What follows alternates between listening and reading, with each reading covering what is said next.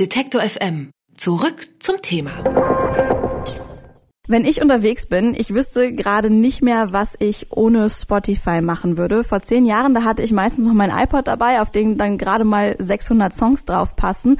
Heute kann ich mit Spotify Millionen von Songs hören, immer und überall. Den Streamingdienst, den gibt's jetzt seit zehn Jahren und in diesen zehn Jahren hat sich nicht nur meine Hörgewohnheit verändert, sondern auch eine ganze Menge in der Musikindustrie. Wie genau Künstler ihre Musik nach Spotify ausrichten und welche Rolle Plattenlabels und Ton Tonträger noch spielen. Darüber spreche ich heute mit Jörg Heidemann. Er ist Geschäftsführer beim Verband unabhängiger Musikunternehmen. Hallo Jörg. Einen wunderschönen guten Tag. Hörer kriegen durch Plattformen wie Spotify viel mehr Musik für viel weniger Geld. Die Künstler verdienen daran wenig. Warum kooperieren denn Musiker überhaupt mit Spotify? Was haben die davon? Also ich kann jetzt nicht grundsätzlich für alle Musiker sprechen. Ich kann für die unabhängigen Musikunternehmen sprechen, die bei uns im Verband sind. Grundsätzlich ist es da so, dass gut die Hälfte, nee, drei Viertel eigentlich unserer Mitglieder, also klassische Label und Verlage, mittlerweile ihre Musik auf Streamingdiensten zur Verfügung stellen. Es gibt immer einige, die das nicht wollen, die grundsätzlich sagen, äh, nee, da ist äh, die Einnahmen sind zu niedrig, irgendwie da wollen wir nicht mitmachen und die Soundqualität ist zu schlecht, das ist ein weiterer Grund, aber ungefähr drei Viertel nutzen das. Und im Grunde genommen kann man sich dem Musikstreaming meiner Meinung nach nicht mehr verweigern als Rechteinhaber. Denn du hast es vorhin schon selber gesagt in der Anmoderation, Musikstreaming ist mittlerweile angekommen, äh, ist auch in Deutschland angekommen. Wir haben jüngst im Rahmen des Hamburger Reeperbahn Festivals eine Studie zur Zukunft der Musik veröffentlicht und eins der Kernergebnisse dieser Studie ist, dass Musikstreaming mittlerweile eine erhebliche Rolle beim Musikkonsum spielt. Jeder zweite nutzt Musikstreaming-Angebote, jeder vierte nutzt sogar eine kostenpflichtige Premium-Version und dann ist dabei noch rausgekommen, dass der meistgenutzte Bezahlservice mit 51 Prozent in Deutschland Spotify ist. Jetzt äh, können über solche Streamingdienste Künstler sich auch sehr gut selbst vermarkten. Welche Rolle spielen dann Plattenlabels heute noch? Damit spielst du jetzt darauf an, dass Spotify jüngst in den USA zumindestens äh, gelauncht hat, dass Künstler selber auch Songs hochladen können bei Spotify.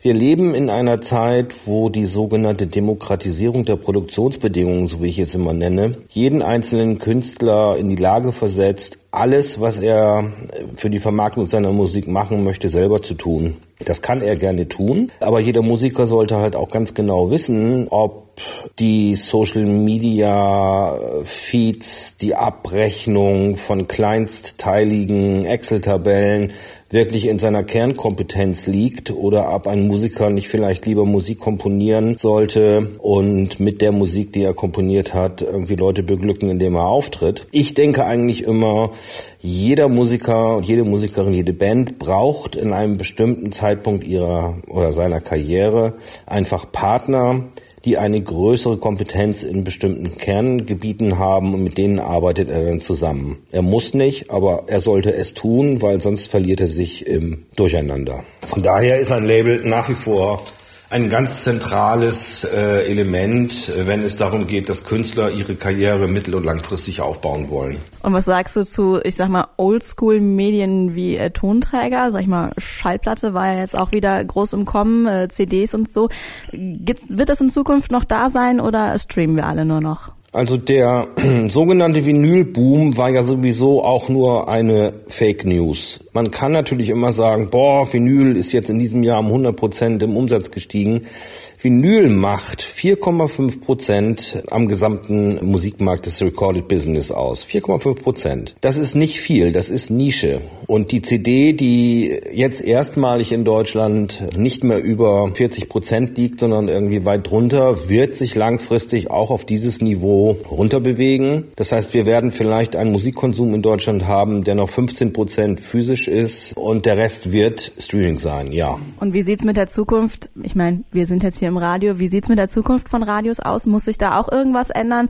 Weil Radio war ja auch immer das, wenn man neue Songs hören wollte, dann liefen die als erstes im Radio. Jetzt haben wir Spotify. Okay, da hast du jetzt zwei Sachen zusammengepackt in eine Frage. Also zunächst mal die eine Frage. Da beziehe ich mich auch auf unsere Studie. Also es ist immer noch so, dass was die Verweildauer des Hörens von Musik angeht, hat der Rundfunk allen anderen gegenüber einen Riesenvorsprung. Nämlich alle Befragten dieser Studie, und das sind über 5000, also repräsentativ, hören pro Woche ungefähr 21 Stunden und 30 Minuten Musik. Davon fast die Hälfte, nämlich 9 Stunden 42 Minuten über Radiosender. Und demgegenüber nimmt das Hören physischer Tonträger eine Stunde 42 Minuten, digitaler gedownloadeter Musik drei Stunden 33 und gestreamter Musik zwei Stunden 11 nur die hinteren Plätze ein. Also noch liegt Radio sehr weit vorne. Warum liegt Radio noch sehr weit vorne? Weil gutes Radio, was es ja auch noch gibt, lebt ja eigentlich auch von Regionalbezug, von Dingen, die wir jetzt auch miteinander tun, nämlich sprechen. Das Radio erzählt Geschichten über die Musik hinaus, setzt einen Bezug irgendwie zu regionalen politischen, äh, gesamtgesellschaftlichen Gegebenheiten. Das können die Streamingdienste in der Form noch nicht. Das Einzige, was es da an gesprochenem Wort gibt, sind die Podcasts. Die kann man mögen oder nicht mögen, aber das ist ja äh, sehr eindimensional. Auf der anderen Seite ist es so, und da muss ich jetzt, äh, ich meine, gut, du bist Detektor FM, das ist was anderes, aber die öffentlich-rechtlichen Rundfunksender sind selber schuld, äh, wenn sie immer mehr Hörer verlieren. Ich mache das an einem Beispiel fest. Äh, wir wissen, dass der Anteil der unabhängigen Musikunternehmen oder Musikproduktionen, die es irgendwie in Deutschland gibt, die sind für 80 Prozent aller Neuveröffentlichungen zuständig. Wir wissen, dass die unabhängigen Musikunternehmen einen Marktanteil von 35 Prozent haben. Das heißt also sowohl im physischen als auch im digitalen Bereich. Es wird eine ganzer Batzen an, ich sage jetzt mal klassischer Independent-Musik gehört. Und die Leute bezahlen ja sogar dafür. Wenn ich mir jetzt das öffentlich-rechtliche Radio angucke und wir gucken uns mal die 300 der meistgestreamtesten Songs aus dem Jahre 2017 an, dann stellen wir fest, dass die unabhängigen Musikunternehmen da einen Anteil von sieben Prozent haben. Das heißt, die öffentlich-rechtlichen Radiosender wären ihrem Kultur- und Bildungs Bildungsauftrag nicht gerecht und senden am Markt vorbei. Wenn ihnen dann irgendwie die Hörer flöten gehen, wundert mich das nicht. Du sagtest vorhin, Spotify kann noch nicht das, was das Radio kann.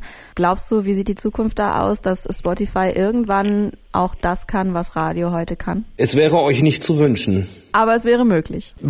Natürlich ist das möglich. Also in dem Moment, wo ich im Grunde genommen individualisiert Nachrichten, Musik zur Verfügung stellen kann, abrufbereit, wann immer ich das hören will, und es ist dann gegebenenfalls auch noch auf mich angepasst, dann kriegen viele Leute ein Problem.